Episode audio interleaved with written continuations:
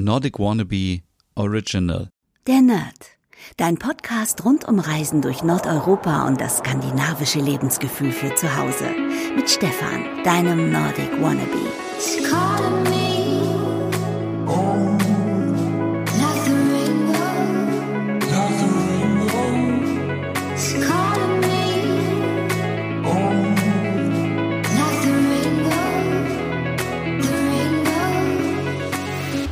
Hey liebe Nerdies und herzlich willkommen zu einer neuen Ausgabe der Nerd, dem besten Scandi-Podcast in Deutschland, in Europa, auf der Welt, im gesamten Universum. Ach, Hochmut kommt vor dem Fall, deswegen Vorsicht. Diese Ausgabe wird präsentiert von Nordeuropa, dem schönsten Fleckchen auf der Erde und ja, ihr müsst euch keine Sorgen machen, ihr habt in den letzten Tagen, in den letzten Wochen nicht viel verpasst. Ich war ein paar Tage auf der holländischen Insel Texel, habe mich da in die Sonne gelegt, war am Strand, war Fahrradfahren und ansonsten habe ich die ganze Zeit im Hintergrund an meinem Blog gearbeitet und wenn du jetzt Lust und Zeit hast und dich inspirieren lassen möchtest zu skandinavischen Rezepten, skandinavischen Wohnideen, dann schau gerne auf meinem Blog vorbei www.nordicwannabe.com. Da bin ich gerade am Arbeiten und werde nach und nach alles aktualisieren und schön machen. Es sah ja auch muss man ja auch mal sagen, es sah schrecklich aus. Deswegen jetzt ein großes Update, was nach und nach aktualisiert wird. Und ansonsten, ja, was ist sonst passiert? Ihr findet alles natürlich auf Instagram. Da findet ihr mich auch unter Nordic Wannabe, falls irgendwas passiert sein sollte. Der neue IKEA-Katalog ist rausgekommen. Das habt ihr aber wahrscheinlich schon mitbekommen. Dann war jetzt gerade, ähm, jetzt letzten Donnerstag bis letzten Samstag, also bis gestern, ähm, Three Days of Design in Kopenhagen.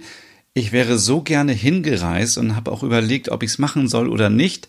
Ähm, habe mich dann aber aufgrund der aktuellen Situation entschieden, nicht hinzureisen, denn es gab die Möglichkeit, mit dem Zug hinzufahren. Das hätte aber zeitlich nicht gepasst, weil ähm, das ungefähr sieben Stunden mit dem Zug sind. War sehr günstig, hätte ich auch gemacht, aber dann dachte ich sieben Stunden mit der Maske und dann hätte ich schon einen Tag vorher anreisen müssen und dann wäre wieder das teurer geworden mit dem Hotel.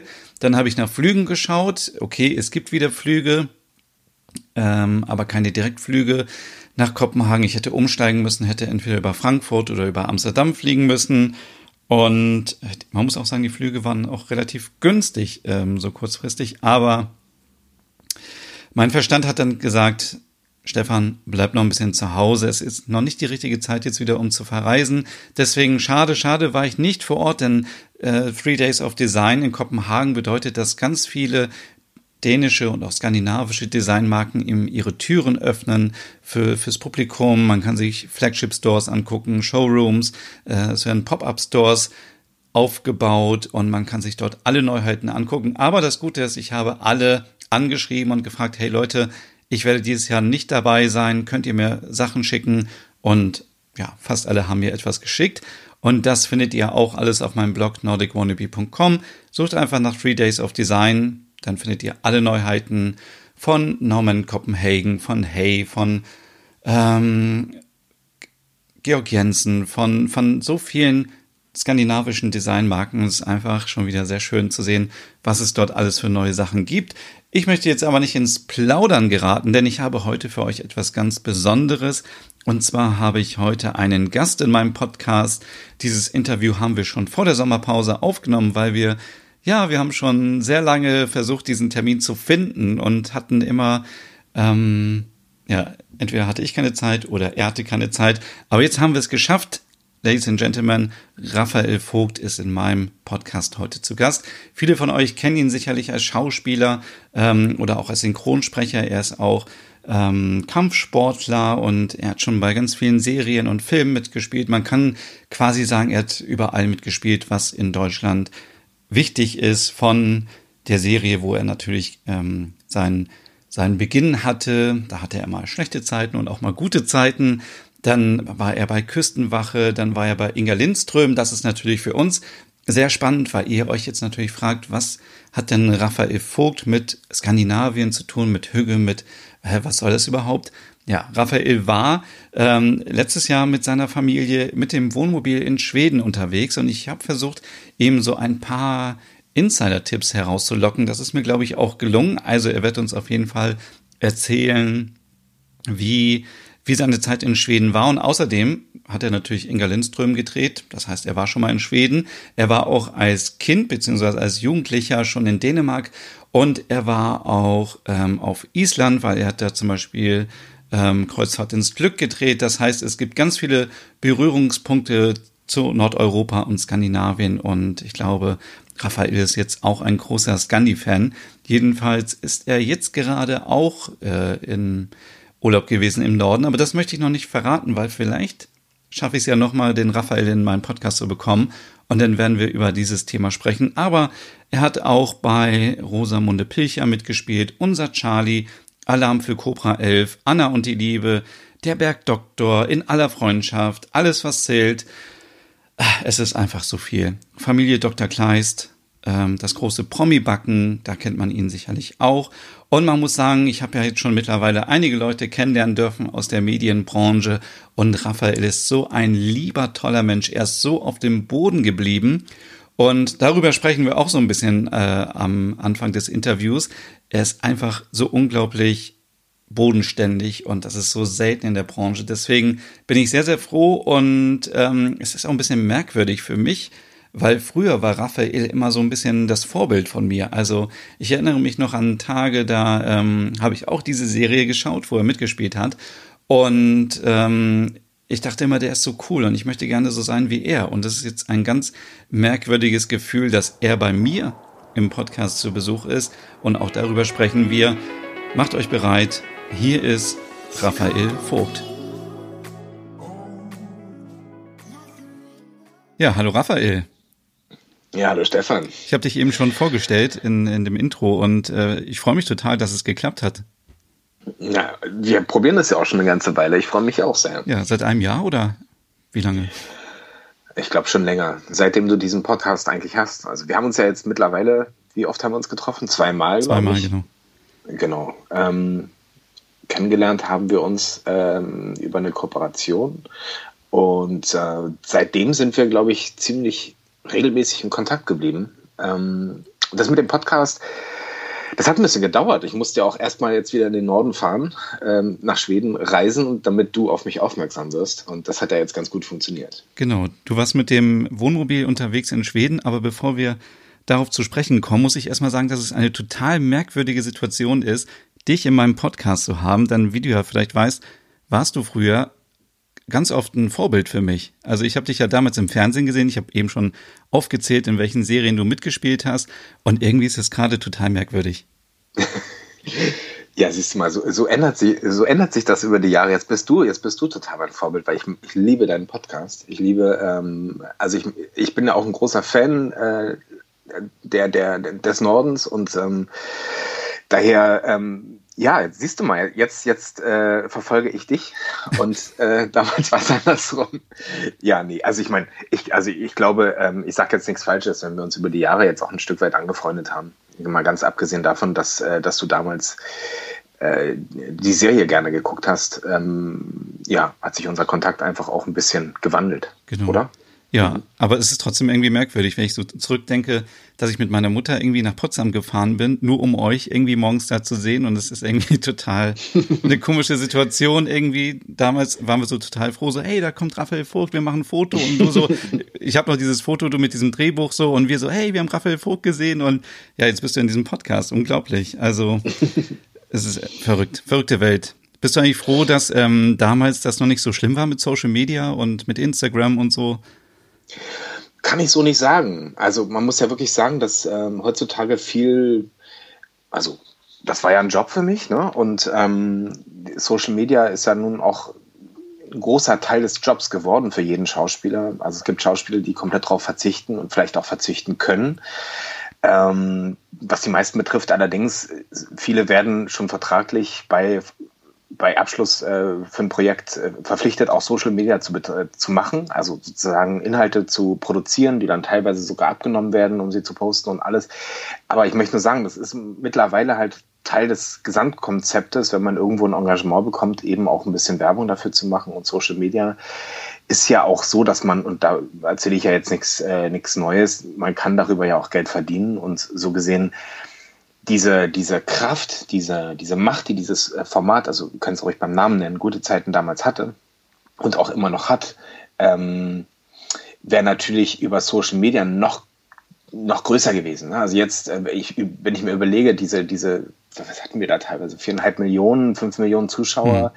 Also ich überlege jetzt heutzutage, wenn man vier Millionen äh, Follower hat bei Instagram, naja, dann braucht man eigentlich nicht mehr arbeiten. Also, mhm.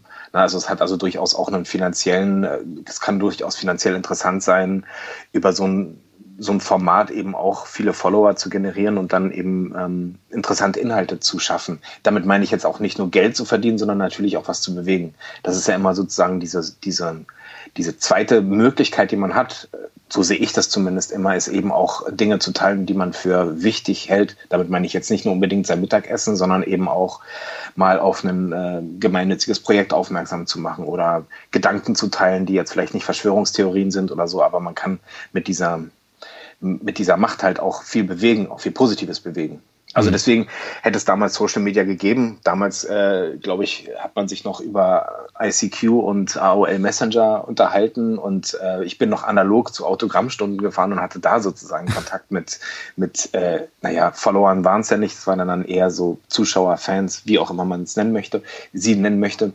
Aber ähm, was natürlich auch eine tolle Sache ist, eben diesen persönlichen Kontakt zu haben. Es war für mich auch immer ganz, äh, also es hat auch wirklich äh, was hinterlassen und es war auch immer ganz interessant zu sehen, wie, wie so das Feedback von außen ist. Hm. Da sprichst du wieder was äh, genau Richtiges an. Dann kann ich meinen Fanboy-Moment hier wieder nutzen. Ich bin damals auch nach Köln gefahren, um dich zu sehen übrigens. Und du warst ja auch in ja. Hannover bei einer Autogrammstunde. Ja, ich war sehr viel unterwegs. Also ja. es gab eine Zeit, da war ich fast jedes Wochenende irgendwo. Und ähm, in Hannover war ich auch. Also ich war sogar, glaube ich, zweimal schon in Hannover. Damals, zu, zu der Zeit, jetzt natürlich schon viel öfter. Aber damals, glaube ich, war ich zweimal in Hannover. Und Haben wir uns da auch gesehen? Äh, ich weiß nicht, du warst da mit dieser, ich weiß nicht mehr, wie die alle heißen, mit der Vera-Darstellerin, diese mhm. Blonde. Angela. Angela, Angela Neumann. Genau, genau. Bei, bei Kaufhof war das, glaube ich, damals noch, oder ich weiß gar nicht, ob das damals schon Kaufhof hieß.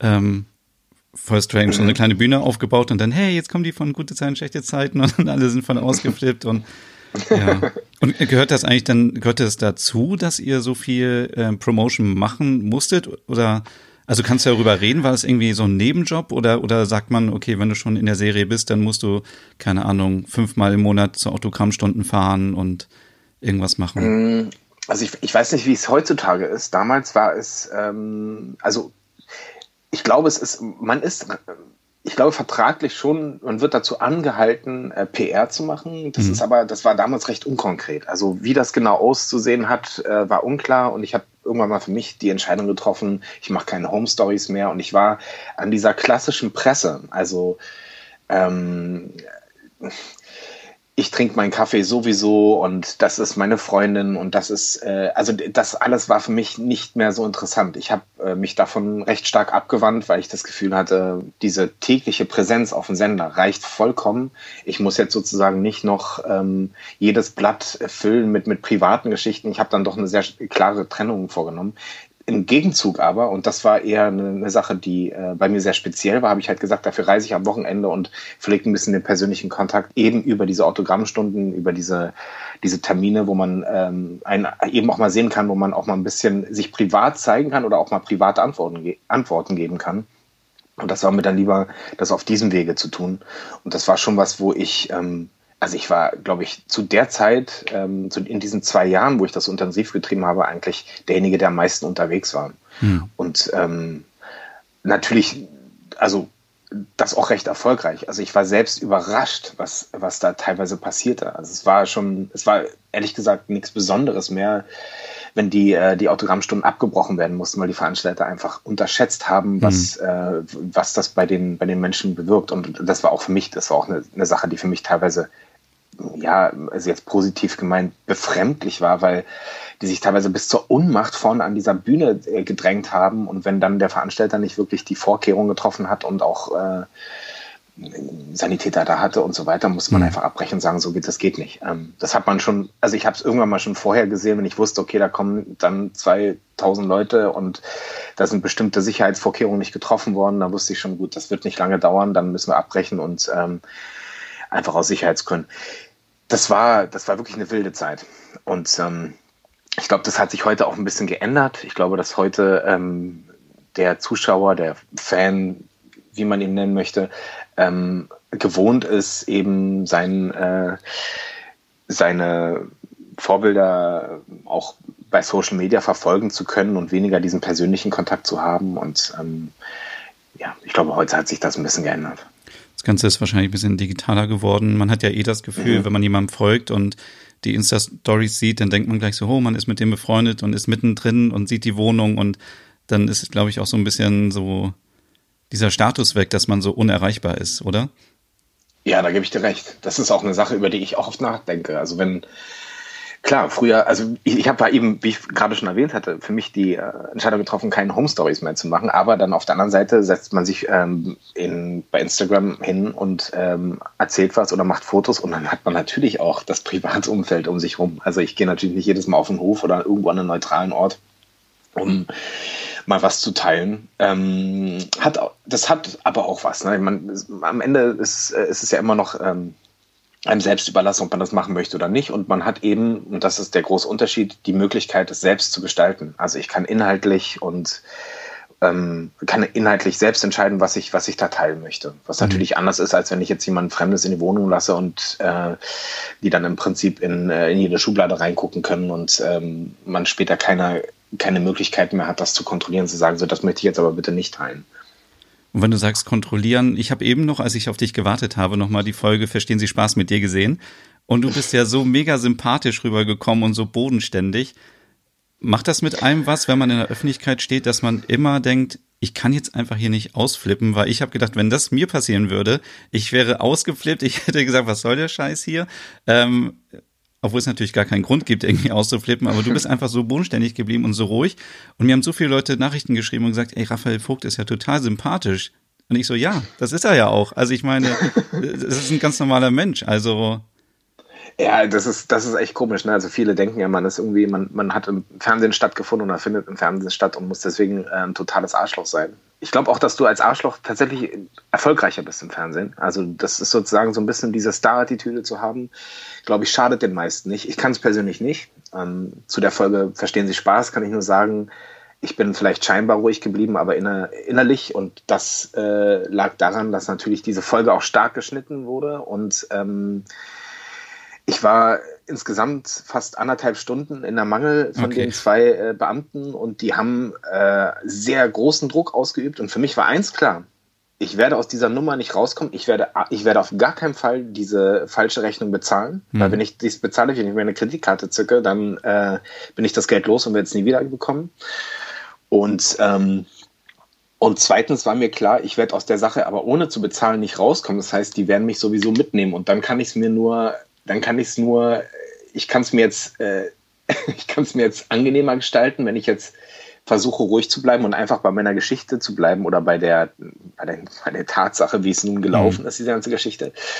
Um, ähm, aber also das, da ist vieles, wo ich äh, sehr stark unter Druck gesetzt wurde, weil die haben mir alles abgenommen. Die haben mir mein Handy abgenommen, die haben mir das Geld, ah, also okay. die haben mir auch, die haben mir im Prinzip alles abgenommen, was ich hatte. Hm. Ich wusste, ich bin in einer, ich bin in einer laufenden Produktion. Die Produktion wusste nicht, dass ich dieses Interview mit der mit der Vogue habe, äh, mhm. in Anführungszeichen. Und ähm, ich habe irgendwie das Gefühl gehabt, okay, gut, ich werde jetzt morgen wahrscheinlich nicht am Set erscheinen. Und ich bin in einem absoluten, in der hinterletzten Ecke in Sardinien. Kein Schwein weiß, wo ich bin. Also wirklich kein Schwein weiß, mhm. wo ich bin, außer diese eine, diese eine Pressedame, die mich dahin äh, vermittelt hat, aber die konnte ich auch nicht mehr erreichen.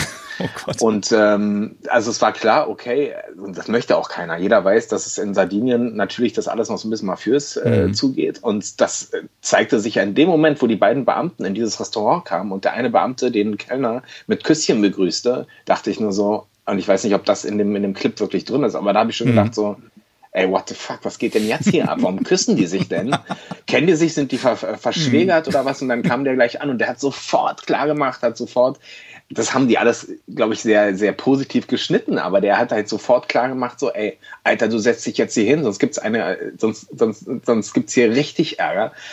Und ähm, ich dachte mir die ganze Zeit so, boah, das, der, der Typ wirkte ja auch so leicht, leicht, äh, leicht daneben, ja. Also mhm. es war einfach mhm. alles, das war einfach alles total. Und ich war im Tunnel, ne? Ich war anderthalb Stunden im Tunnel und habe einfach nur immer wieder gedacht, so, okay, äh, ich bleib einfach bei meiner Geschichte und ähm, Ja, und du hast immer nur gesagt, ich drehe hier einen Film und ich, äh, ich habe geheiratet, aber ich werde nie heiraten. Und es war so witzig, das äh, zu sehen. Ja, dieser Depp, ja, dann ja, immer ja. ja, sie haben geheiratet. Nee, nee, haben, ich habe nicht geheiratet, Mann, ich habe in der Geschichte, ja, es war furchtbar. Ja. Es war furchtbar und ich bin aber nur scheinbar ruhig geblieben. Innerlich war ich total okay. zerrissen und dachte so, ey, das wird, das wird hier richtig losgehen. Und ich meine, wenn ich jetzt, wenn ich jetzt einigermaßen cool bleibe, dann, ähm, dann äh, mache ich im Knast nicht noch andere Bekanntschaften. Mhm. Ja, aber das war halt so, für mich war klar, die nehme ich sowieso mit. Also die nehme ich sowieso mit, die Diskussion jetzt hier, weil ich werde definitiv nicht bezahlen. Also so einfach gehen lassen werden sie mich nicht.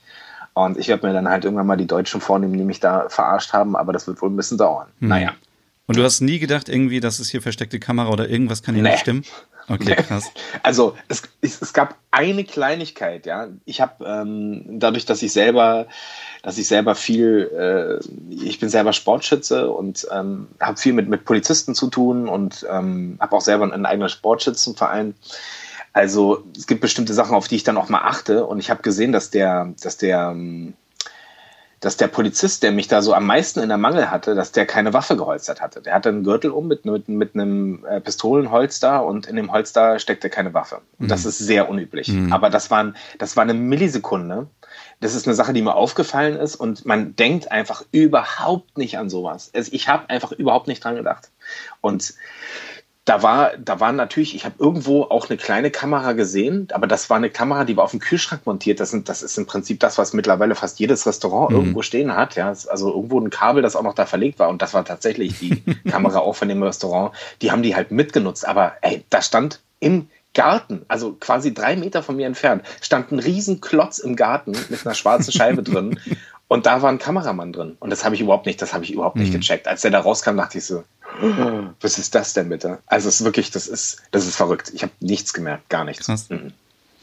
Und du warst ja unterwegs für Dreharbeiten für Kreuzfahrt ins Glück, glaube ich. Mhm. Und du hattest auch, glaube ich, mal dann auf Instagram oder irgendwo gepostet, dass du auch äh, in, in die Nähe von Island mit dem Schiff warst oder Habt ihr auch auf Island gedreht oder?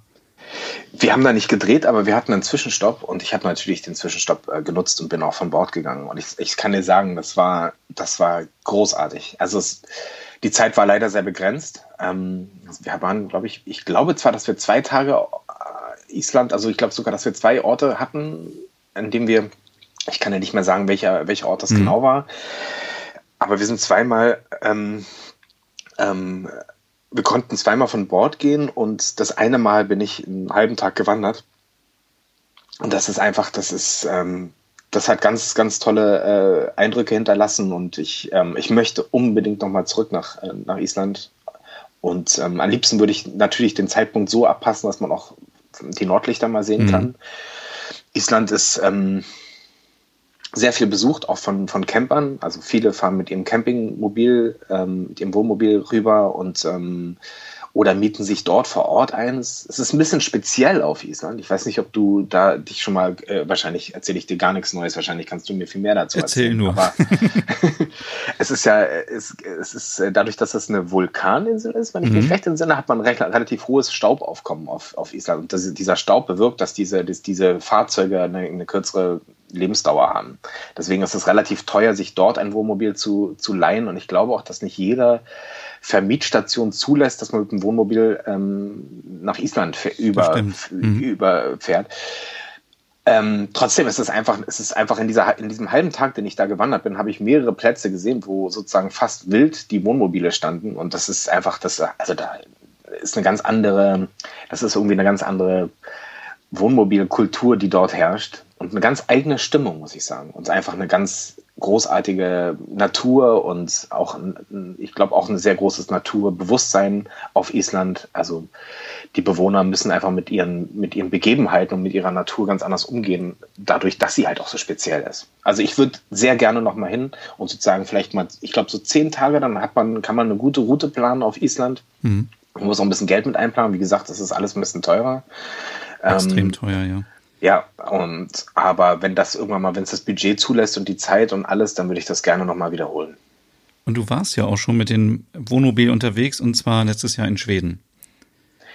Genau. Aber es war nicht das, das, wir, das erste Mal ja. in Schweden, oder? Das war nicht das erste Mal. Du warst auch schon in Schweden, ne? Ich glaube, du warst kurz nach mir in Schweden. Wir waren, glaube ich, im selben Jahr auch mit, mit, mit dem Wohnmobil in Schweden unterwegs. Oder irre ich mich da Ich war, ich war in Dänemark unterwegs mit dem Dänemark. Mhm. Okay, gut, dann habe ich das jetzt verwechselt. Ich kann mich aber erinnern, dass wir, ich habe bei dir gesehen, dass du sozusagen auch kurze Zeit später dann eben auch mit dem Wohnmobil gen Norden gefahren du hast mich. Inspiriert. Okay, Dänemark. ja, Dänemark ist auch schön. Also ja, stimmt. Ich war in Schweden und ähm, das war das zweite Mal. Ich bin äh, viele Jahre vorher für einen äh, Inga Lindström-Film also aus der Reihe Inga Lindström, mhm. zum Drehen da gewesen und ähm, wusste gar nicht, was mich in Schweden erwartet und war auch ähnlich wie von Island, aber naja, Schweden hat nochmal eine Eigenart, es hat sehr viele Seen und ähm, auch eine großartige Natur. Also ich habe gar nicht erwartet, dass, dass Schweden so schön sein kann. Also mhm. ich kann jeden ermutigen, auch in Schweden mal Urlaub zu machen. Ich hatte während des Drehs relativ viele freie Tage und konnte die freien Tage auch sehr gut nutzen, sozusagen auch mal rauszufahren. Habe mir auch ein Auto gemietet und bin umhergefahren und habe mich da einfach auf die Steine gesetzt am See und brauchte ehrlich gesagt nicht viel mehr. Man kann sich da ähm, an See setzen und die Seele baumeln lassen. Und ähm, das war, das war schon mal ein, ein, sehr, sehr positiver Eindruck, den ich damals parallel zum Dreh ähm, hatte. Und das hat da eben dazu geführt, dass ich jetzt ähm, mir mit, mit der Familie ähm, gesagt habe, wir fahren jetzt nochmal nach Schweden. Es war, es war nicht Sommer, es war ein bisschen kühler. Also es ist sicherlich noch, ähm, noch schöner, auch wenn es jetzt oberflächlich klingt, aber im Sommer zu fahren, wenn es mhm. warm ist. Ähm, das ist einfach prinzipiell mit dem Wohnmobil, das, das lebt natürlich so ein Stück weit davon, dass man die Klappstühle äh, unter die Markise stellt und äh, den Grill anschmeißt und einfach viel draußen sitzt. Und das war in der Zeit, in der wir gefahren sind, noch ein bisschen schwierig. Also wir hatten, äh, wir hatten, es war teilweise einfach sehr kühl auch, aber trotzdem, es unterstützt natürlich auch so ein bisschen diese schöne Natur. Ähm, also schön war es trotzdem. Wann wart ihr unterwegs?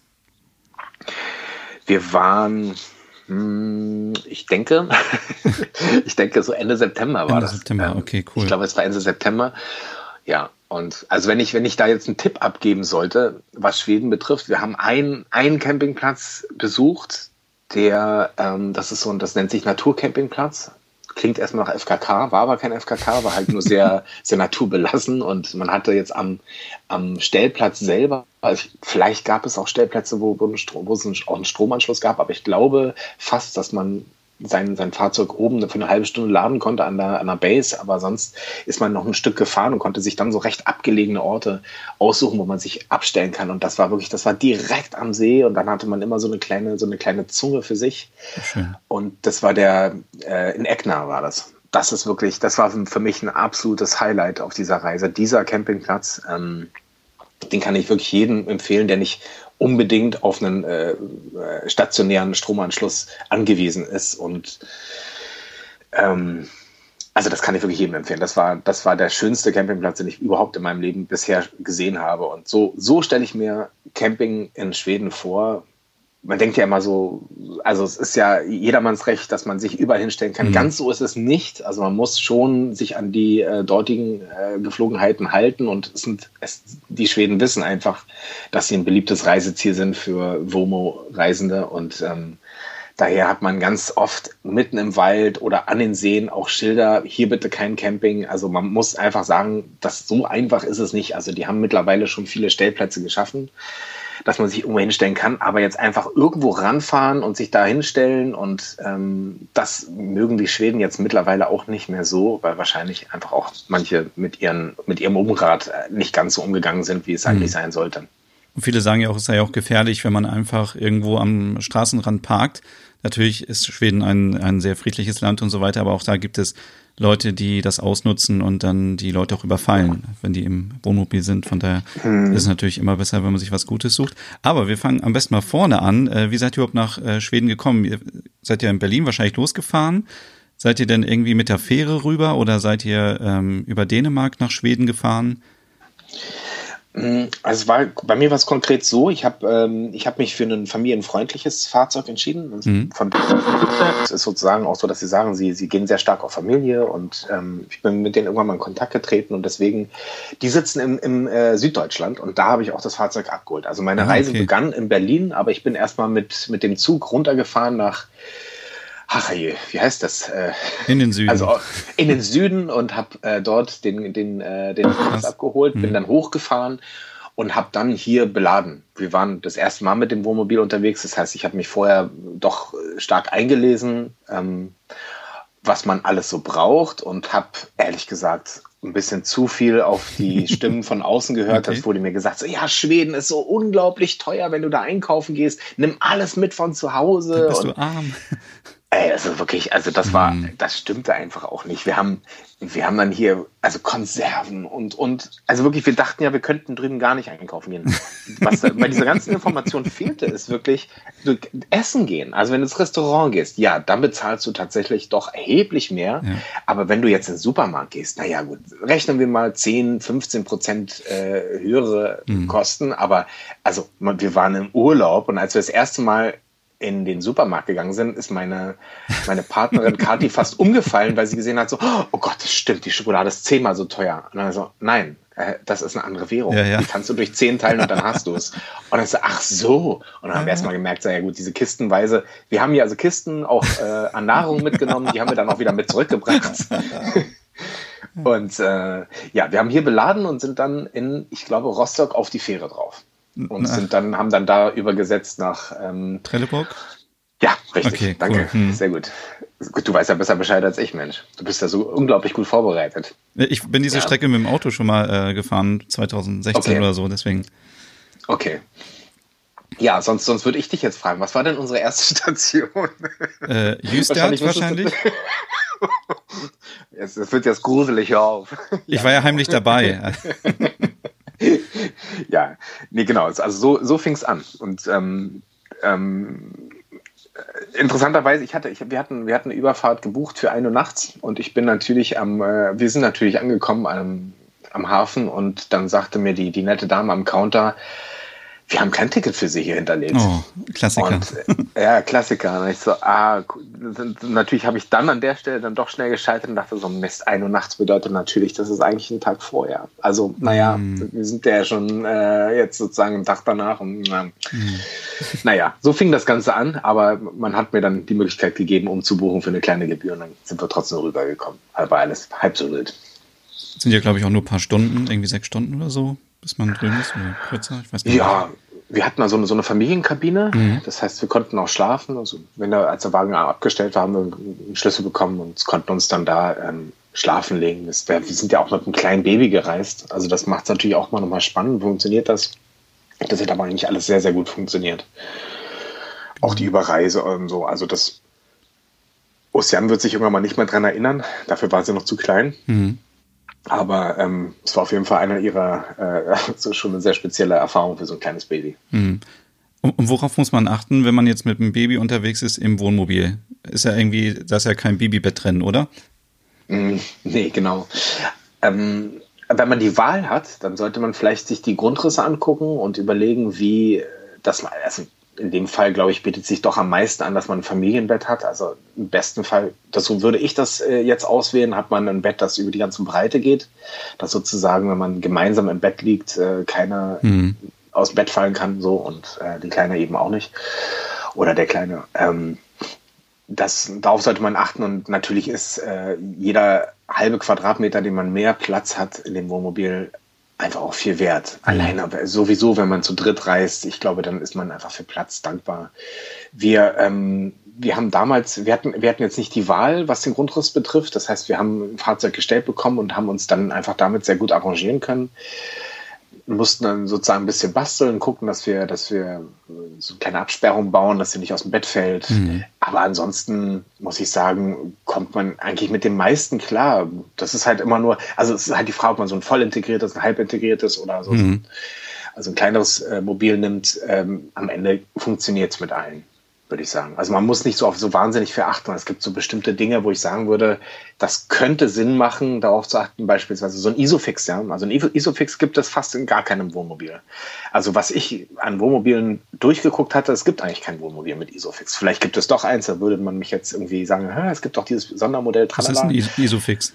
Das ist sozusagen eine Befestigung, wo du den Kindersitz festmachen kannst ah, auf der okay. Rückbank. Also weil irgendwo muss das Kind ja im Kindersitz mhm. äh, sitzen, in, vor allem in dem Alter. Also das ist äh, gesetzlich so vorgegeben mhm. in Deutschland wie in Schweden, überall. Und ähm, die Befestigung des Kindersitzes oder der Babyschalle, in dem Fall war es noch eine Babyschalle, ähm, kann auf unterschiedliche Art und Weise passieren. Am, am, besten und am sichersten ist allerdings so ein Isofix. Das sind so zwei äh, verankerte Ösen am, am, Sitz. Die hat quasi jedes halbwegs moderne Auto. Ich glaube, mhm. seit acht Jahren hat das fast jedes Auto hinten in, automatisch mit drin. Aber da sucht man beim Wohnmobil vergebens nach. Also das ist eine Sache, die äh, einfach so für, für mein Empfinden von einem Ingenieur, der natürlich auch sagt, okay, ich, ich gehe auf Familie und so, da könnte man sagen, okay, das, wir bauen da sowas ein. Aber mhm. das ist tatsächlich, äh, egal wo man guckt, sowas ist, habe ich bisher noch nirgendwo gesehen. Und alle anderen Sachen, wie wahrscheinlich Pampers, also es gibt natürlich auch andere Windeln, äh, die, die nimmt man dann natürlich mit und äh, hat alles dabei. Ich weiß nicht, braucht man irgendwie noch so spezielle Sachen, um die Fläschchen warm zu machen mit Milch oder keine Ahnung. Ich, kenne mich da nicht aus, aber das nimmt man dann einfach alles mit und. Ja, also das, das ist natürlich wirklich ganz unterschiedlich. Ähm, wahrscheinlich könnte Kathi da jetzt auch bessere Sachen noch zu sagen. Das ist da ganz unterschiedlich, ob die Frau jetzt, also wie alt das Kind ist, mhm. ob das Kind noch gestillt wird oder nicht. Mhm. Wenn es gestillt wird, naja, dann hat man ja am Ende ja, alles, was man braucht mhm. am Mann oder an der Frau. Ähm, ähm, sonst ja, Schweden ist, äh, gehört zu Europa. Man kriegt alles in Schweden, was man auch in Deutschland bekommt. Also wenn da jetzt äh, eine Windel alle ist, dann würde man auch da welche bekommen. Das ist so Wir hatten natürlich alles dabei.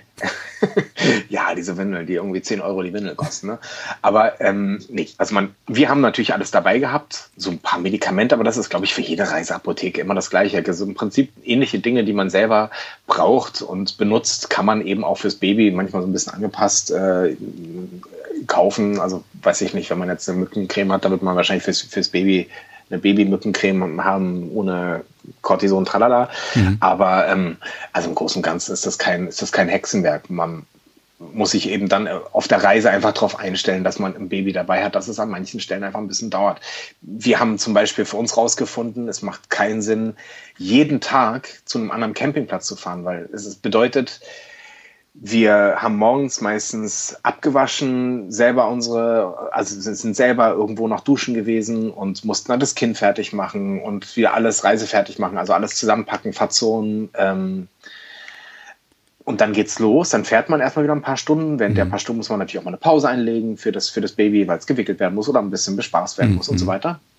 Und dann kommt man wieder an, dann fängt das Ganze wieder mit dem Auspacken an und dann überlegt man sich schon wieder, was wie, wie ist es mit dem Essen, macht dann Essen und also man ist im Prinzip dann nur noch im, äh, im, Machmodus und im, im, sehr stark beschäftigt, damit dieses, äh, diesen, diesen naja, so, so dieses, dieses, die ganze Camping-Logistik mhm. aufrechtzuerhalten. Ja, und dann ist bis am nächsten Tag wieder, geht wieder alles von vorne los. Wir haben dann irgendwann mal, nach, ich glaube, vier Tagen haben wir gesagt, so pass auf, jetzt äh, bleiben wir einfach, wenn wir einen schönen Ort finden, dann bleiben wir auch zwei, drei Tage, weil sonst ist das kein Urlaub. Also wir mhm. haben dann nur zu machen und zu tun und dann wurde es wirklich sehr viel entspannter. Wir haben es dann alles ein bisschen entzerrt, dadurch, dass wir keine feste Route hatten. Wir wollten hoch bis Stockholm. Das haben wir auch gemacht. Also wir sind dann sozusagen in Stockholm noch ein bisschen unterwegs gewesen, okay. waren da auch ein paar Tage.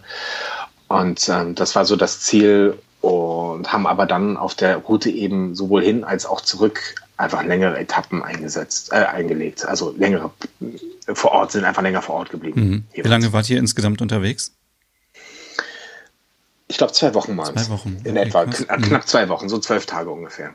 Okay, und dann, das heißt so ähm, Südschweden angefangen und dann an der ja. Küste hoch bis mhm. nach Stockholm. Genau, genau. Also nicht ganz die Küste, wir sind, wir sind so durch, die, durch diese Seenlandschaft, ähm, mhm. hilf mir kurz mit dem Namen bitte. Smallland? Weißt noch? Ja, genau, durch Smallland mhm. gefahren und ähm, ein bisschen weiter westlich dann wieder runter. Also wir sind dann noch zentraler wieder runtergefahren und haben uns da noch ein bisschen umgeguckt. Mhm. Ja, also wir sind nicht ganz an der Küste gefahren. Das, wir sind immer so ein bisschen abgekommen wieder vom Weg. Wir haben uns ehrlich gesagt, wir haben uns über, wir haben uns so eine App geholt, mhm. in der wir ähm, Rezensionen gelesen haben, wie die, wie die Campingplätze sind. Danach haben wir uns sehr stark orientiert und ähm, haben da auch mal, haben auch mal eine schlechte Erfahrung gemacht. Also wir sind auch an einem Campingplatz gewesen, wo wir überhaupt nicht verstanden haben, mhm. warum die jetzt, aber die hatten wahrscheinlich gerade, die, die waren gerade am Umbauen und haben da Bäume gefällt wie die Irren und äh, das war, das war seltsam. Also sind wir dann auch schnell wieder weg. Aber das ist ja schön. Man ist einfach, man ist mobil, man kann selbst entscheiden, wo man bleibt und ähm, ähm, von der Sache her kann man sich eben auch eigentlich fast überall trotzdem hinstellen und sagen, okay, man, man macht eine Pause. Das ist ja auch, also es geht, was schwierig ist eben das Übernachten. Mhm.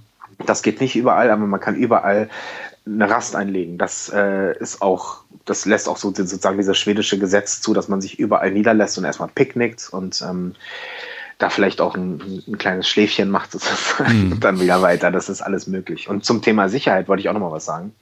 Ähm, du hast recht, ich habe mich ähm, beim Belesen natürlich vorher auch ein bisschen also ich habe darüber auch nachgedacht, ähm, weil da werden ja die wildesten Geschichten erzählt. Die Leute werden ähm, äh, werden äh, betäubt mit genau, Gas. Genau, genau. Und so. Das sind aber, das sind Sachen, die wirklich sehr, sehr selten passieren. Und mhm. also ich habe mir, ich habe mir so eine so eine Gaswarnanlage geholt vorher. Okay, die krass. ist, ehrlich gesagt, die ist an sich nicht nötig. Ne? Also mhm. weil es gibt, es gibt so diese, diese Hotspots, wo das passiert. Das ist oftmals, ähm, oftmals an den großen Städten. Da gibt es so zwei, drei in Schweden, glaube ich, muss ich jetzt nicht namentlich benennen. Es ist eher, ist auch eher dann eher so ein bisschen äh, großstädtisch angehaucht, jetzt gar nicht mal unbedingt Stockholm, aber überall, wo es ein bisschen industrieller etwas, mhm. ähm, also wo, wo es ein bisschen mehr, also es, das ist ja auch das Interessante an Schweden. Schweden ist so groß und so weitläufig, dass man einfach über viele Kilometer streckenweise einfach keinen Menschen sieht und mal hier und da ein kleines Häuschen. Mhm. Aber es ist überhaupt nicht dicht besiedelt. Also dicht besiedelt ist es an drei, vier Orten in Schweden und das war's. Und das alles andere ist einfach pure Natur, wo man fast niemanden trifft. Und da wird man, sage ich jetzt mal, auch statistisch gesehen äh, quasi gar nicht, äh, da gibt es keine Kriminalität und wird man nicht überfallen und geht man auch kein Risiko ein. Das Risiko geht man ein, wenn man an den großen Städten frei steht, also in der Nähe von, äh, von großen Städten, da gibt es so ein paar und eben an den Autobahnraststätten mhm. und so. Das ist übrigens in Deutschland aber auch nicht, äh, nicht ganz sicher. Mhm. Da gibt es also, das ist hier nichts anderes. Da hat man ein, ein Risiko, dass man mal überfallen wird. Und diese Gasfahrenanlage, also ich kann nur jedem sagen, man kann sie hier lassen, wenn man sich einfach vorher überlegt, wo man ungefähr hin möchte und dass man nicht bestimmte Dinge einfach vermeidet, dann passiert da auch nichts. Also ich bin sonst jemand, der auch auf sowas achtet und sich auch sagt, naja, ich ähm, gehe lieber auf Nummer sicher. Aber mir wäre es ehrlich gesagt eher unangenehm gewesen, jetzt irgendwo mitten im Wald zu stehen und dann stört sich irgendein Anwohner äh, daran und ruft die Polizei und dann nachts möchte man auch nicht von der Polizei rausgeklopft ja, werden. Also man möchte einfach, ähm, also so, so, das wollte ich einfach vermeiden. Deswegen haben wir es auch nicht gemacht. Wir haben uns an die, an die Gesetze gehalten und haben uns halt dahingestellt, wo es auch erlaubt war. Cool. Und habt ihr, ähm, habt ihr, also in Stockholm, wie muss man sich das vorstellen? Kann man direkt in Stockholm irgendwo mit dem Wohnmobil parken oder muss man da auch auf den Campingplatz oder wie habt ihr das ja. gemacht? In, in, Stockholm selber gibt es, äh, gibt es ein paar Campingplätze. Die kosten natürlich auch ein bisschen was, aber es ist auch, also ich kann es nur empfehlen, da hinzufahren. Ansonsten einfach irgendwo hinstellen kann man sich in Stockholm nicht. Also man zahlt mhm. eine kleine Gebühr schon, wenn man mit dem Wohnmobil reinfährt. Übrigens hochmodern. Man fährt einfach durch so ein, äh, ich würde mal sagen, das ist wie ein Tor. Das mhm. würde man hier in Deutschland gar nicht erkennen. Das ist im Prinzip wie so eine, ja, äh, wirklich nur wie so ein, wie so ein wie so ein Balken, der über, über, über der Straße, über die Straße gespannt ist und da fährt man einfach durch. Der, der, es wird dann ein Foto gemacht von dem Wohnmobil und darüber wird dann eine kleine, naja, sowas wie eine Mautgebühr mhm. erhoben. In dem Fall hat das natürlich dann äh, der Vermieter bekommen. Das sind ein paar Euro, ja. Also man ja. bezahlt da, weiß ich nicht, keine fünf Euro oder was. Mhm. Wenn man reinfährt, also jedes Mal, wenn man durchfährt, würde man das bezahlen. Aber wir sind halt einmal reingefahren, haben unser Wohnmobil auf dem Campingplatz abgestellt.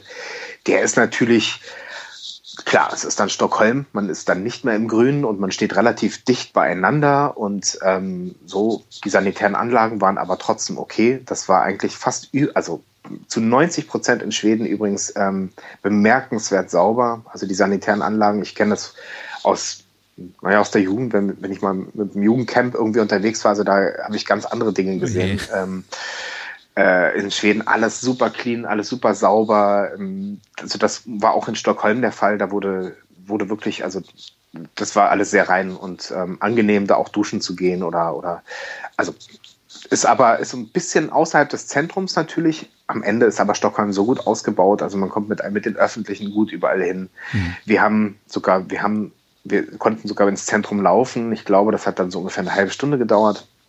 Mm, also mit dem Kinderwagen sind wir dann einfach meistens gelaufen, richtig, und waren dann halt wirklich mitten in der Altstadt. Und es war schon, war schon toll. Also war auch, Stockholm ist einfach auch eine, eine sehr, sehr schöne Stadt, die ich auch jedem, jedem empfehlen kann. Also es ist ähm, mhm. eine der, der tollen europäischen Städte.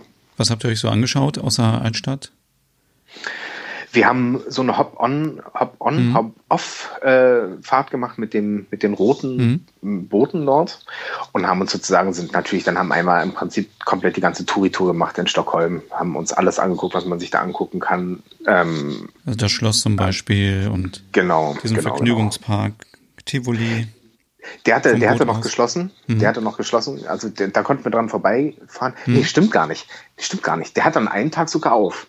Ähm, ja, also jetzt, jetzt, jetzt da, jetzt, wo wir jetzt gerade unsere Folge aufzeichnen, zu Corona-Zeiten hat das wahrscheinlich auch alles geschlossen noch. Mhm. Aber ähm, damals hatte der doch, nee, der hatte auf. Aber ich glaube, nur am Wochenende oder so. Okay. Das heißt, wir sind einmal dran vorbei und da war der noch geschlossen. Mit Baby sind wir nicht draufgegangen. Kati ist ein totaler Fan von diesen, von diesen ganzen äh, Rummelgeschichten oh und so. Die wäre gerne hin, aber mhm. ich bin immer so, oh ja, mach das mal alleine. Und ich bin froh, wenn die Kleine mal ein paar Jahre älter ist, dann können die beiden das zusammen machen. Ich bin da nicht so ein Fan von. Und gibt es irgendwas, ja. was du jetzt aus Schweden mitnimmst als äh, tolle Erinnerungen? Habt ihr zum Beispiel Elche gesehen? Wart ihr im Elchpark oder Zimtschnecken gegessen? So dieses Typische, was man mit Schweden verbindet? Ja, natürlich, nee, wir haben all das gemacht. Also die, die schwedische Fika. Mhm. Ähm, da wollte ich natürlich auch schnell rausfinden, was die Fika ist. Man denkt ja erstmal an was anderes, aber das war, also. Und dann warst du enttäuscht. Ach Mensch, ja, ja. verdammt. Äh, Nee, also wir haben, wir haben diese ganzen Klassiker, auch Köttbullar und so, mhm. also diese, die, auch die Köttbullar, ich muss dir ganz ehrlich sagen, das ist natürlich, man denkt hier erstmal an Ikea und äh, die Köttbullar bei Ikea, die gar nicht schlecht sind, muss ich sagen, die kann man durchaus essen. Aber die haben wir natürlich in Schweden auch nochmal gegessen und das war, also war, war eigentlich alles, hat uns alles sehr gut gefallen. Die Fika, ja, also diese Zimtschnecken sind jetzt nicht so mein Favorit, aber natürlich haben wir auch Zimtschnecken dort gegessen und wir sind, auch in den Elchpark gefahren. Ich habe ich hab bei mir bei Instagram auch ein Bild von einem Elch gepostet und habe gesagt, wir haben den in der Wildnis getroffen. Das war natürlich nicht so, das war äh, tatsächlich in einem Elchpark.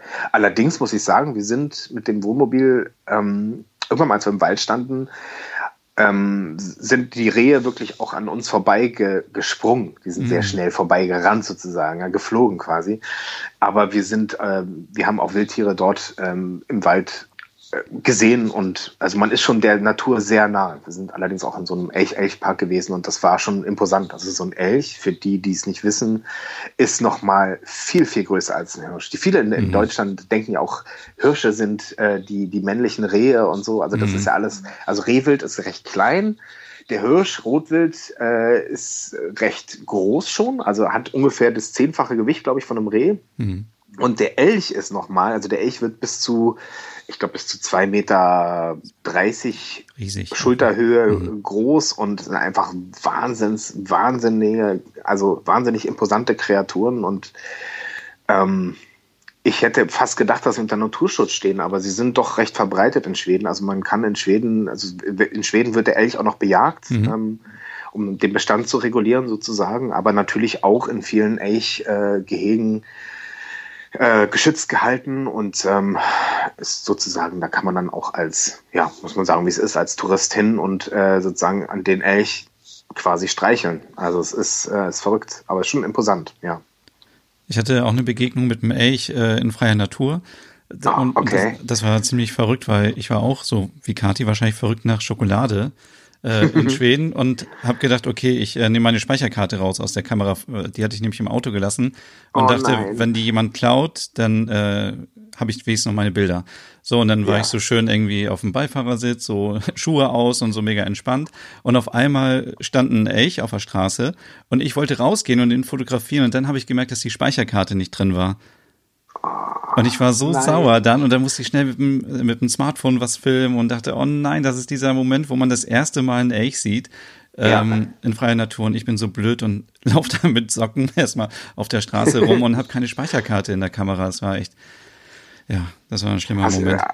Hast du ihn noch einfangen können mit dem Handy? Ja, oder? ja, aber nur ganz klein natürlich und verpixelt ja. und ah, da, das passiert mir auch nicht normal irgendwie. Ja, ja das ist, äh, du, ich habe ich hab meinen ganzen Urlaub gemacht mit einer Kamera, in der irgendwie der, die, die, das war damals noch eine Spiegelreflexkamera und die hat nicht richtig belichtet. Das heißt, alle Filme, die ich gemacht, ah. geschossen habe, die waren alle nichts. Das war auch, Scheiße. am Ende kann man daran nur immer sagen, so gut, okay, zum Glück hat man es erlebt und hat mhm. sozusagen mhm. so diese Bilder im Kopf gespeichert. Aber was natürlich immer schön ist, ne, ist das nochmal, diese, diese Erinnerungen nochmal aufleben zu lassen, wenn man sich nochmal Fotos anguckt oder Videos. Hm. Das ist schon, das ist schon einfach eine tolle Erfindung, finde ich. Also einfach um diese Erinnerung nochmal hervorzurufen. Manche Sachen verschwimmen ja dann einfach dann doch mit der ja. Zeit und ähm, da können Fotos schon sehr stark helfen, finde ich auch. Ja. ja. schade, aber das spricht ja dafür, dass du vielleicht äh, nochmal, du bist ja noch ein paar Mal nach, äh, das war in Dänemark, wo du den ehrlich gesehen hast? In Schweden auch. In Schweden auch, okay. Genau. Das war die Reise mit dem Auto. Genau, genau. Ja.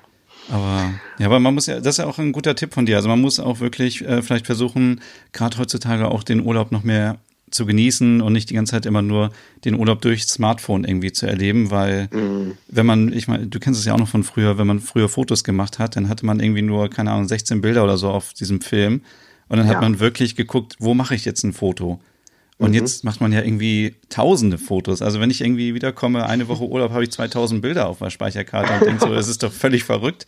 Also ja. warum mache ich das? Und ich habe gar nicht den Moment genossen, diesen Sonnenuntergang oder so, sondern ich habe irgendwie nur dran gedacht, oh, ich muss tolle Fotos machen, was am Ende völlig blöd ist. Also natürlich. Ja, es ist beides, ne? Man kann das ja ruhig machen, aber es macht Sinn, dann vielleicht äh, davon dann drei Fotos zu machen, das Handy dann wieder hinzulegen, zu sagen, so jetzt genieße ich. Aber ja. ich kann auch verstehen, dass man es einfängt. Also ganz ehrlich, das ist es ist einfach natürlich, das ist ja das, was ich gerade sagte. Das ist am Ende dann auch schön, das wieder anzugucken. Also du bist ja dann auch froh, du guckst dir vielleicht nicht 2000. Das Problem ist natürlich, wenn du von einem Motiv 50 Bilder gemacht mhm. hast, reichen im Prinzip die zwei Top-Fotos. Wahrscheinlich würde es mhm. Sinn machen, dann später den Rest zu löschen oder einfach zu sagen, na gut, ich hab's jetzt so. Aber, Aber wer löscht das? Also es macht ja eigentlich keiner. Keiner. Man schiebt das auf keiner. die Festplatte und sagt, okay, ein Gigabyte ja. Bilder, toll. Mache ich mal, wenn ich Zeit habe, dann sortiere ich die mal, ja. Ja, richtig, ja. genau. Ja, aber für dich war es ja jetzt auch das erste Mal mit dem Wohnmobil. Und wie ist dein Fazit? Also ich, für mich war es ja auch das erste Mal und ich habe da also positive und negative Erinnerungen. Also. Mhm.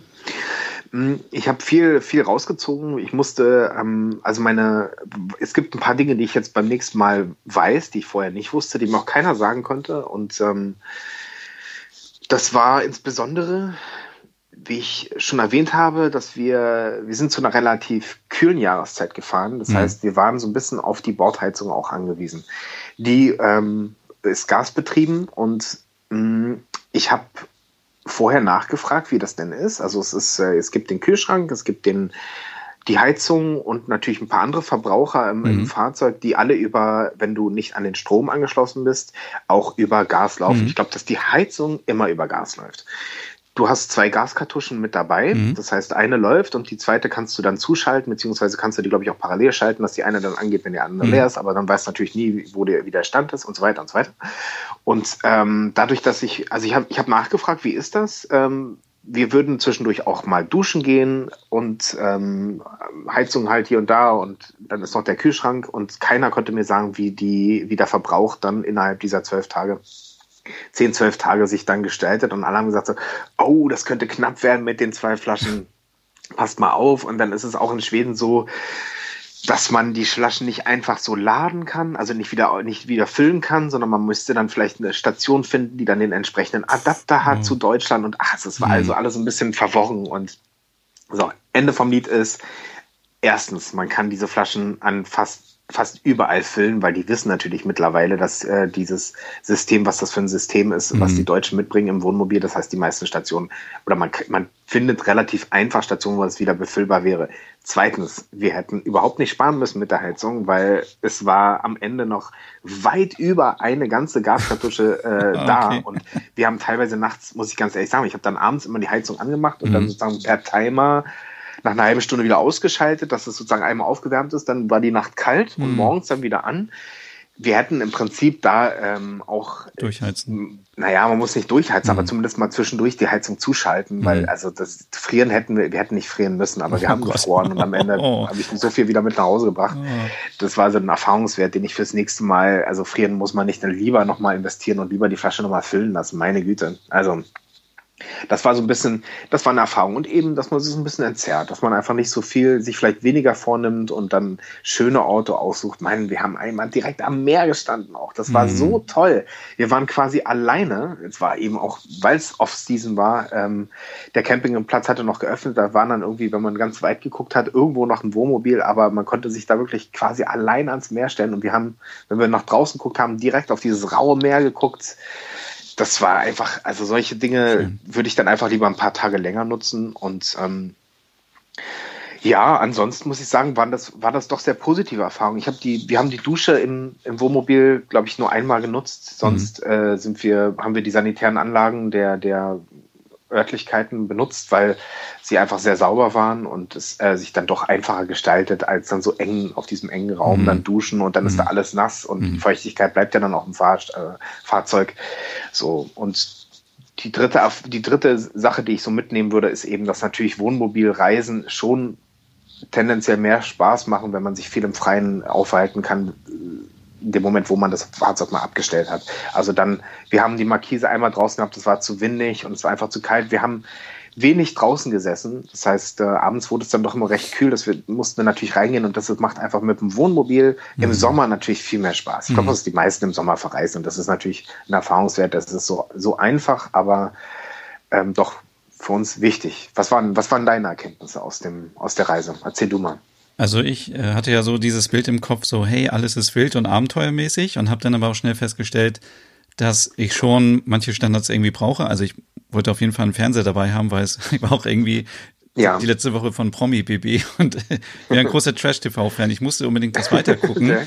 Deswegen ja. äh, musste dieser Fernseher mit, der, der, den man dazu mieten konnte. Und für mich war echt dieses Problem mit den Toiletten. Also ich gehe sehr ungern auf irgendwie fremde Toiletten.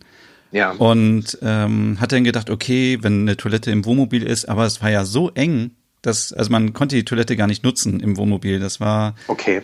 Also, und möchte man ja eigentlich auch nicht. Also, weil man das ja auch wieder dann äh, äh, alles da entleeren muss und so weiter. Aber ähm, das war eigentlich so das, was mich so ein bisschen. Also es gab auch Campingplätze in Dänemark, wo ich dachte, hier ist alles schön und ich war ja teilweise dann auf so alten Bauernhöfen oder auf so einem Weingut, wo halt immer nur so ein, zwei Wagen waren und da gab es auch ein Badezimmer. Aber als ich das erste Mal, die erste Nacht auf so einem richtigen Campingplatz war, dachte ich, nee, das kann ich jetzt nicht eine Woche lang durchhalten. So diese zehn Toiletten in einer Reihe und tausend Leute und da dachte ich, nee, das, das geht gar nicht. Also das ist so mein Punkt, wo ich sage, äh, das ist irgendwie nicht meins. Aber ansonsten ist natürlich super, dieses Gefühl von, ähm, man ist flexibel und kann machen, was man möchte. Und ähm, ja, ich habe es auch irgendwie gemocht, irgendwie zu kochen im Wohnmobil. Ich weiß nicht, ob ihr auch gekocht habt mhm. da. Ja, das ja, ist so ja. halt auch so ein Stückchen zu Hause dann. Also, dass man sich auch wohlfühlt und ja, finde ich irgendwie schön. Ja, das kann ich, ich kann das, äh, ich kann das kann mir das gut vorstellen. Bei uns war es halt meistens relativ leer auf den Campingplätzen. Wenn es jetzt richtig voll werden würde, kann ich mir vorstellen, dass es dann auch, dass dann auch der Eindruck nochmal ein anderer ist. Also dadurch, dass es bei uns wirklich überschaubar war von den, äh, von den Urlaubern her, ähm, äh, war es wahrscheinlich auch alles sehr sauber und einfach nicht sonderlich besucht. Man hatte eigentlich mhm. immer viel Platz und also wenn du sagst, so zehn äh, WCs in einer Reihe, ich kann mich ehrlich gesagt an fast kein Mal erinnern, wo irgendein WC noch genutzt wurde, parallel zu hm. dem äh, eigenen Besuch, ja? ja. Und also, ja, ich glaube, so eine, so, eine, so eine kleine Camperregel ist ja, dass das Kleine äh, darf auf, den, hm. auf der Bordtoilette hm. verrichtet werden, das Große nicht.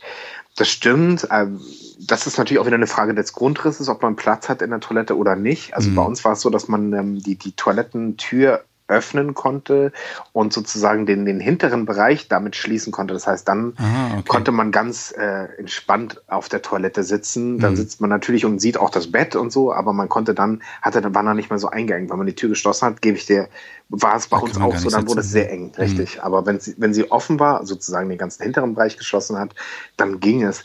Ich persönlich störe mich nicht sonderlich an dieser, an der, an dem Leeren dieses, äh, dieses Behältnisses. Das war für mhm. uns immer, eine, also für mich eine total cleane Angelegenheit. Mhm. Auch das erste Mal. Ne? Also ich musste ja auch da äh, ein bisschen lernen, wie man das genau macht.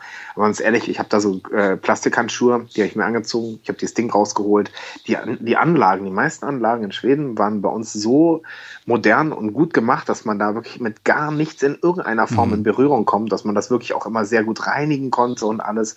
Also das war eine sehr, sehr clean Angelegenheit und auch sehr, sehr, also völlig unproblematisch. Ja. Wenn es jetzt einen Campingplatz gegeben hätte, wo wir uns wirklich geekelt hätten, mm, ich glaube, dass wir schon an einer Stelle, eine Stelle hat sich mal ein bisschen anders gestaltet.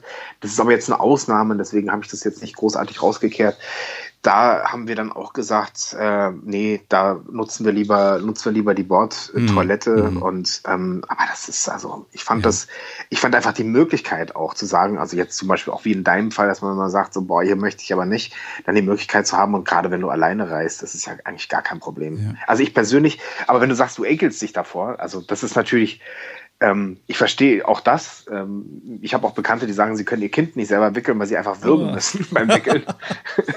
Aber äh, ich persönlich störe mich daran gar nicht. Ja. Und also das, wie gesagt, also man kommt da, finde ich jetzt, also für jemand, der jetzt noch nicht mit dem Wohnmobil gefahren ist, man muss da eigentlich keine, für meine Empfehlung keine große Angst vorhaben, weil man zieht dieses Behältnis raus. Das ist dann verschlossen.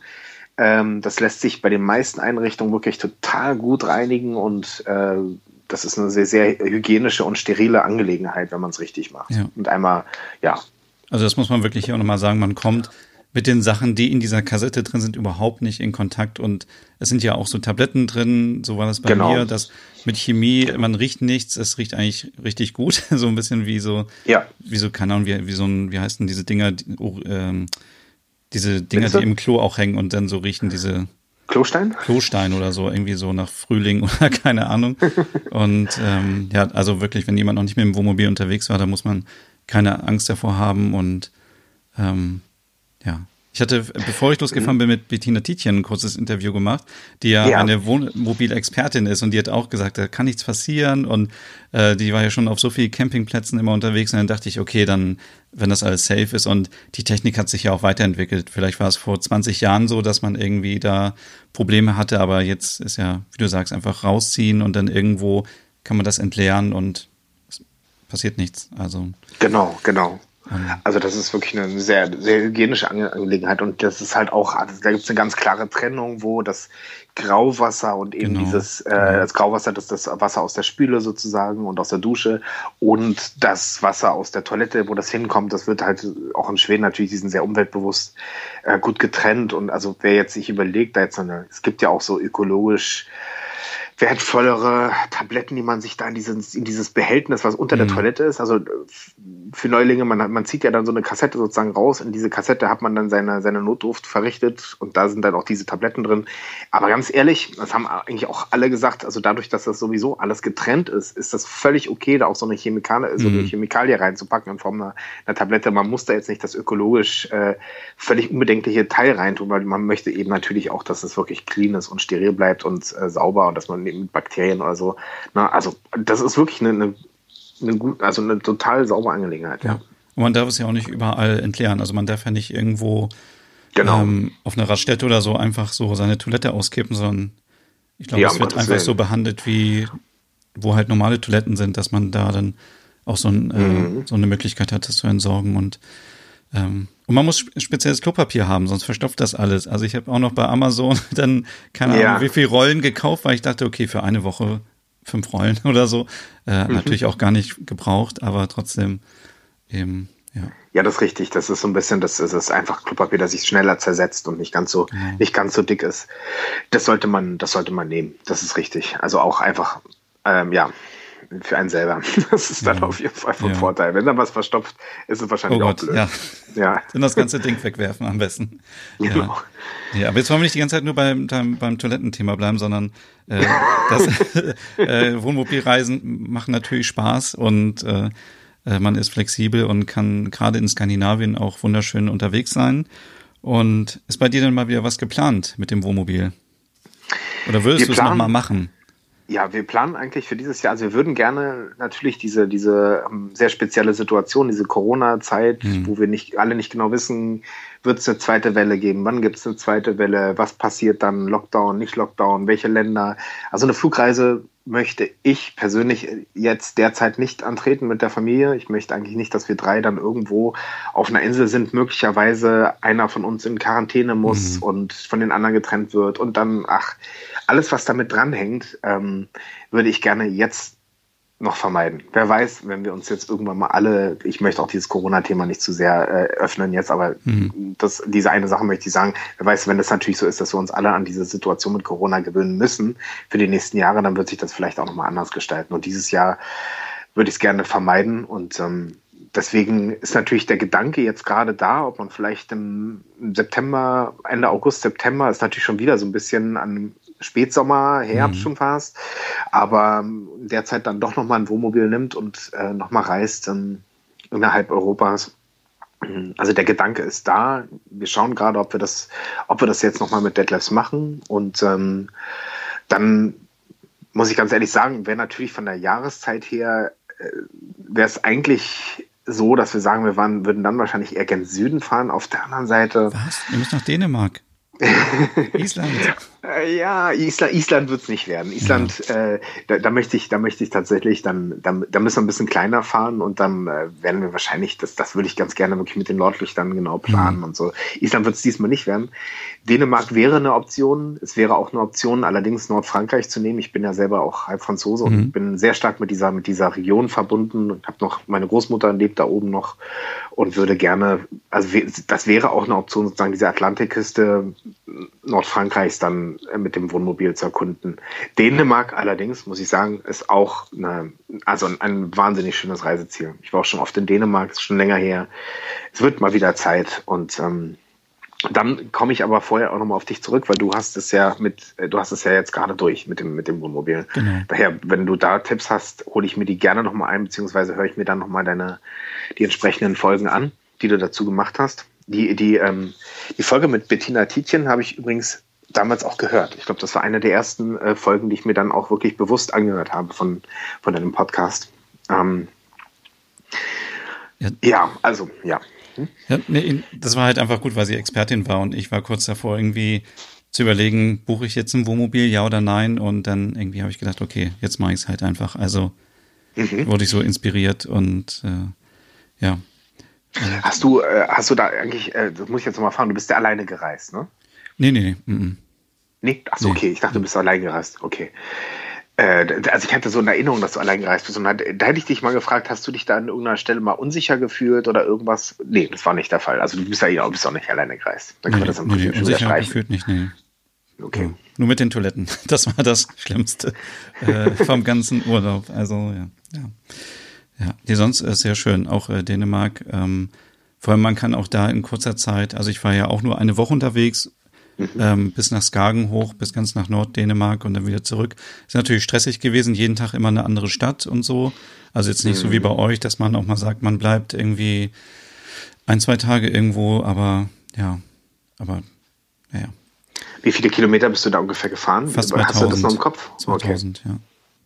Ja.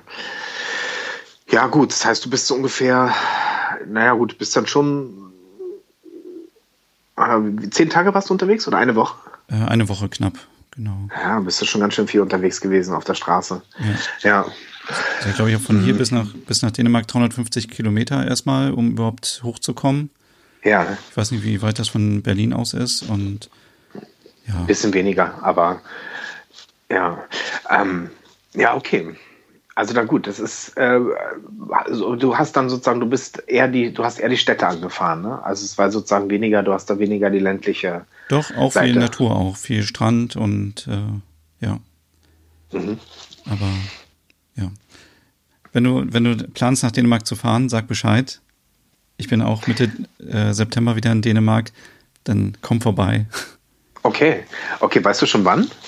Ähm, ab dem 12. glaube ich. Und auch wieder mit Wohnmobil oder ohne? Nee, nee, Ferienhaus diesmal. Okay. Weil es gibt so eine schöne Insel, die ist ähm, direkt hinter Sylt, die heißt Römö. Mhm. Und äh, in diese Insel habe ich mich verliebt. Und da war ich zweimal mit dem Wohnmobil ganz kurz. Und da habe ich gedacht, jetzt möchte ich hier mal irgendwie ein bisschen mehr Zeit verbringen. Und äh, das Gute daran ist, da kann man mit dem Wohnmobil direkt bis äh, an den Strand fahren und kann dann da am Strand äh, Tisch aufbauen und äh, Pause machen und so und ist total schön. Also hat man das Wellenrauschen und es ist ein riesengroßer Sandstrand. echt. Du, das schreibe ich mir gleich, wenn wir hier fertig aufgenommen haben, dann schreibe ich mir das gleich mal auf. Wir wollen diesen Spezial, diesen Geheimtipp nicht, äh, nicht mit allen teilen. Nee, ja, wollen wir nicht. Das ist wahrscheinlich nicht mehr so schön. Nein. Aber das schreibe ich, wenn wir hier fertig sind, dann schreibe ich mir das gleich mal auf. Das muss ich mir direkt im Anschluss mal angucken, weil ich wirklich noch, ich suche noch Ideen, wo wir ja. jetzt, äh, wo wir jetzt hinfahren und ähm, also es gibt sozusagen die beiden, die beiden Möglichkeiten. Wir, wir fahren Ende August mit, mit einem Wohnmobil, dann wahrscheinlich eher Richtung Süden. Mhm. es ist noch nicht so ganz sicher oder wir fahren halt später. Also das ist alles noch so offen und daher im Moment versuche ich noch Ideen zu sammeln, Hm. um zu gucken, was, was möglich ist. Und wenn wir es vielleicht jetzt auch ohne Wohnmobil machen, dann ähm, gibt es eigentlich auch nur die Variante, dass man jetzt sagt, okay, wir setzen uns in ein Auto und fa- fahren irgendwo an Hm. und holen uns eben auch ähm, Airbnb oder eine Ferienwohnung, Ja. was auch immer. Ja. Und äh, ich war auch Ende August unterwegs und ich hatte noch Sonnenbrand. Also es war auf jeden Fall warm. Echt? Ja. Okay. Na gut. Ja, gut. Also ich, ich glaube, dass wir letztes Jahr sogar schon im Oktober waren. Es war wirklich, Oh da war Gott. schon viel oben. Oh Gott, oh also Gott. es war, es war wirklich außerhalb Ja. der Saison, ja. Ja. Ja, super. Jetzt muss man dazu sagen, wir haben diese Folge schon vorher aufgenommen und äh, die erscheint jetzt heute am 6. September. Das heißt, schaut auf jeden Fall mal bei Raphael auf seinem Instagram-Profil vorbei. Verlinke ich auch in der Podcast-Beschreibung unten. Dann könnt ihr vielleicht schon sehen, wo Raphael unterwegs ist vielleicht oder was er plant, und wo es hingeht. Stimmt, es kann sein, dass wir da gerade zu der Zeit unterwegs sind. Genau. Ja, wird wahrscheinlich sogar so sein. Stimmt. Sehr Ich gut. hoffe, ich hoffe ja. für Skandinavien, aber natürlich Frankreich ist auch schön. Ja, es steht hoch im Kurs. Ja. Skandinavien, Skandinavien steht bei uns immer hoch im Kurs. Der ganze Norden, auch Nordfrankreich. Wie gesagt, alles, was so ab Nordfrankreich äh, gen Norden geht, ist ähm, sehr, sehr hoch im Kurs. Sehr schön. Cool. Ja, jetzt haben wir schon eine Stunde voll, Raphael. Äh, Viel Spaß beim ich Schneiden. glaube, wir können jetzt hier irgendwie noch zwei Stunden weiterreden, aber ähm, ja. das machen wir in einer anderen Folge nochmal. Sehr gerne. Cool. Sehr gerne. Ich bin gespannt, wo dich äh, deine Reise hinführt im äh, August oder September dann. Wir werden es alle mitverfolgen und vielen, vielen Dank, dass du dir die Zeit genommen hast, um hier beim Podcast mitzumachen. Du hast mir wahnsinnig viel Luft gegeben, hier zu erzählen. Ich war ja die ganze Zeit nur am Brabbeln. Ich hoffe, dass äh, du hast du hast jetzt gar nicht so viel von, dein, von deiner Reise erzählen können. Aber Ja, gut. Das erzähle ich Ja, in deinem danke, Podcast danke. mal, wenn du einen hast. Sehr gerne. Also, Danke für diese Lobby. Sehr gerne. Und ja, ähm, mir bleibt nur zu sagen, besucht Raphael auf seinem Instagram-Profil, schaut nochmal und, äh, und äh, ja, das Vielen war's Dank, heute. Ja, Stefan. vielen Dank, Raphael. Gespräch. Danke für deine Und, Zeit. ähm, schaut auch bei dem Nord rein, ne? Also das werde ich aber bei mir, ich werde das jetzt hier auch, äh, werde das natürlich jetzt hier auch promoten. ja, das tue ist ja wohl so Grundvoraussetzung, ne? Also aber sonst, ja. sonst lösche ich hier alles. okay, cool. Gut. Schönen Tag Dann- dir noch, ne? Danke, dir auch. Danke. Tschüss, Stefan. Ciao. Hey und vielen Dank fürs Zuhören. Wenn du noch mehr zu diesem Thema wissen möchtest, dann besuch doch gerne meinen Scandi-Blog unter www.nordicwannabe.com. Und wenn du auch noch einen anderen Podcast von mir hören möchtest, dann findest du die Übersicht auf www.skandinavienpodcast.com. Dort findest du unter anderem meinen Podcast Der Nerd mit Reisen durch Nordeuropa oder wie man sich das skandinavische Lebensgefühl nach Hause holen kann. Oder Nordic Noir, dein Podcast über skandinavische Krimis. Dann gibt's noch meinen Hügge-Podcast über das dänische Lebensgefühl und wie man sich Glück und Gemütlichkeit nach Hause holen kann. Dann Nordic Home mit Tipps und Tricks, wie man sich skandinavisch einrichtet und meinen Logom-Podcast für mehr Balance und Ordnung in deinem Alltag. Alle Podcasts findest du, wie gesagt, auf www.skandinavienpodcast.com oder auf deiner Lieblingsstreaming-Plattform.